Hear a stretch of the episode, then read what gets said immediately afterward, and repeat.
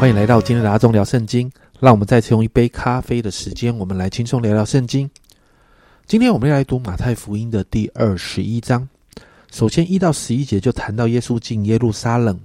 那这里再一次谈到耶稣骑着驴驹进城，其实这应验了在撒加利亚书九章九节那里说的：“西安的民啊，应当大大喜乐；耶路撒冷的民啊。”应当欢呼！看呐，你的王来到你这里，他是公义的，并且施行拯救，谦谦和和的骑着驴，就是骑着驴的驹子。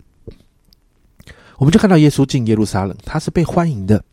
甚至第九节，我们看到那里说到前行后随的众人喊着说：“何善那，何善那！”原本是有求救，这也是称颂的话。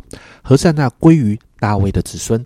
奉主名来的是应当称颂的，高高在上和善那。那经文说到，整个城因着耶稣进城，整个城都惊动了。但是你看到啊，众人对耶稣的认识仅限于在十一节所说的。众人说这是加利利拿撒勒的先知耶稣，他们认为耶稣就是一个先知啊。他们还没有发现，也没有察觉到耶稣是。弥赛亚。接着十二到十七节，就看到耶稣从那样的被欢迎进入耶路撒冷城之后，耶稣就进了圣殿。那耶稣进了圣殿，看到圣殿当中有人在做买卖，圣殿是敬拜神的地方啊，但是却有人在做买卖的时候，十二十三节，耶稣进了神的殿，赶出店里一切做买卖的人，推倒兑换银钱之人的桌子和卖鸽子之人的凳子。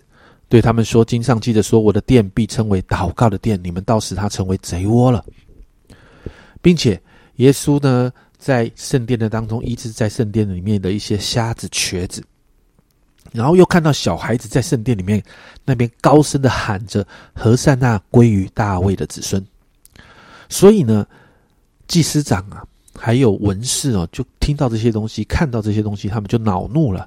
但耶稣告诉他们十六节。对他们说：“这些人所说的，你听见了吗？”耶稣说：“是的。经上，经上说，你从吃婴孩和吃奶的口中完全了赞美的话，你们没有念过吗？”耶稣呢，他进到圣殿，恢复了圣殿该有的这个果效，圣殿应该有的效用，并且呢，当孩子这样说的时候，耶稣也引用了诗篇的经文。其实耶稣在暗指着。他可以受这样的赞美，因为他跟神是同等的，他配得这样的赞美啊。接着十八到二十二节，耶稣就看到一棵没有果子、没有结果子的无花果树。十九节，看见路旁有一棵无花果树，就走到跟前，在树上找不到什，找不着什么，不过有叶子，就对树说：“从今以后，你永不结果子。”那无花果树就立刻枯干了。这是一个象征性的行动，表示神的审判将要临到那些光有宗教外貌、对但是对神没有敬虔、漠视神要求的人的身上。可是门徒们并没有理解这一点，门徒们只问耶稣说：“哎，为什么无花果树会枯干了？为什么耶稣你一句话，无花果树就枯干了？”那耶稣的回答，当然门徒听不懂嘛，所以耶稣的回答也仅限于在信心。你有你有信心这一方面哦，你有对神有信心，你就可以行神机骑士啊。那接着呢，在二十三、二十七节，当耶稣做了这些事之后，祭司长跟长老们呢，就来质问耶稣哦。你看二十三节，耶稣进了殿正教训人的时候，祭司长和民间的长老来问他说：“你仗着什么权柄做这些事？给你这权柄的是谁？”但耶稣很有趣，不正面回答他们，反而耶稣反问他们一个问题。约翰的洗礼是从哪里来的呢？是从天上来的，还是从人间来的？耶稣这样的反问，其实不仅仅是巧妙的回回避这样的问题，而更是在暗示这些宗教的领袖：如果你们可以弄清楚施洗约翰的洗礼的权柄的来源，那么你也就晓得耶稣的权柄的来源了。再来二十八到三十二节，耶稣就向这些人说了两个儿子的比喻。父亲要两个儿子去葡萄园里面，葡萄园里面工作。那大儿子本来不想去，但最后自己懊悔去了。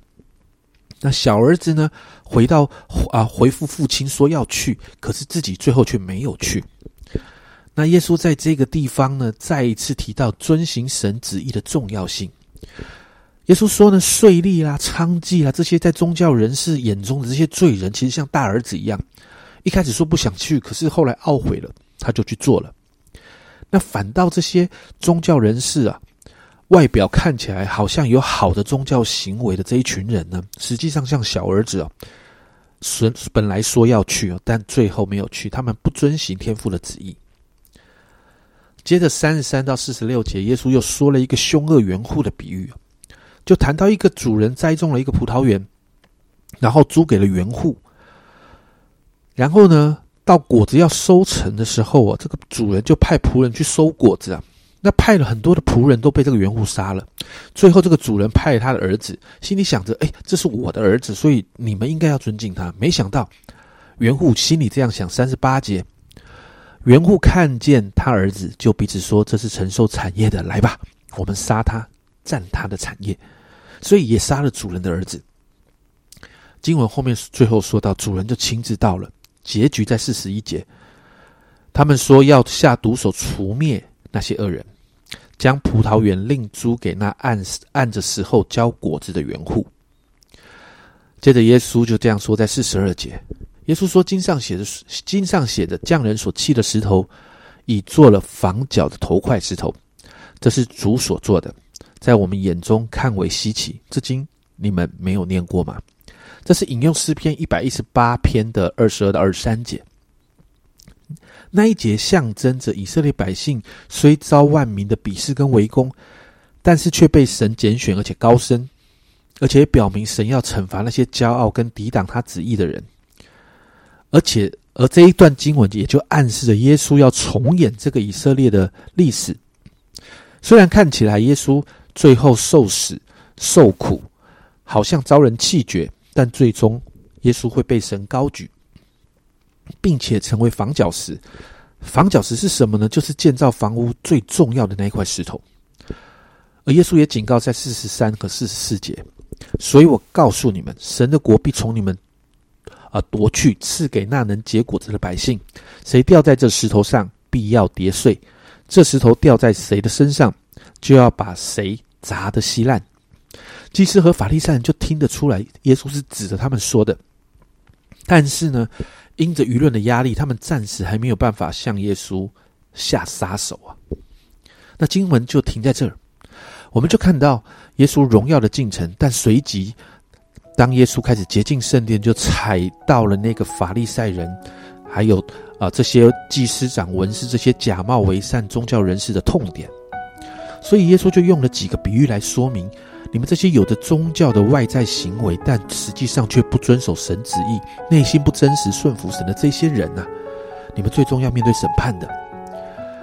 家人们，这也是我们需要好好面对的。我们会不会信主久了，我们也也成了所谓的宗教人士，只在乎外在的宗教行为跟仪式，但实际上我们不读经，我们不祷告，我们心里没有神，只成为礼拜天出现的基督徒。